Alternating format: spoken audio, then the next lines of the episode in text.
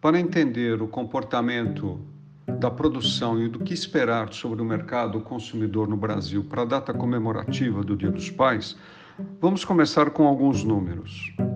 A última publicação do IBGE para o estado de São Paulo e também para o território nacional aponta que a produção no setor de serviços aumentou 24,6% em São Paulo e 23% para o Brasil. Isso no mês de maio de 2021, comparado a maio de 2020. O volume de produção ou comercialização também do comércio cresceu 19% no estado de São Paulo e 16% no Brasil.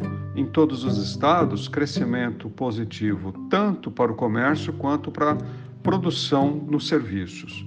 A indústria, por sua vez, cresceu no estado de São Paulo 24% em termos de produção no mês de maio ante a maio de 2020 e 31% em relação a maio de 2020 para o Brasil ou território nacional.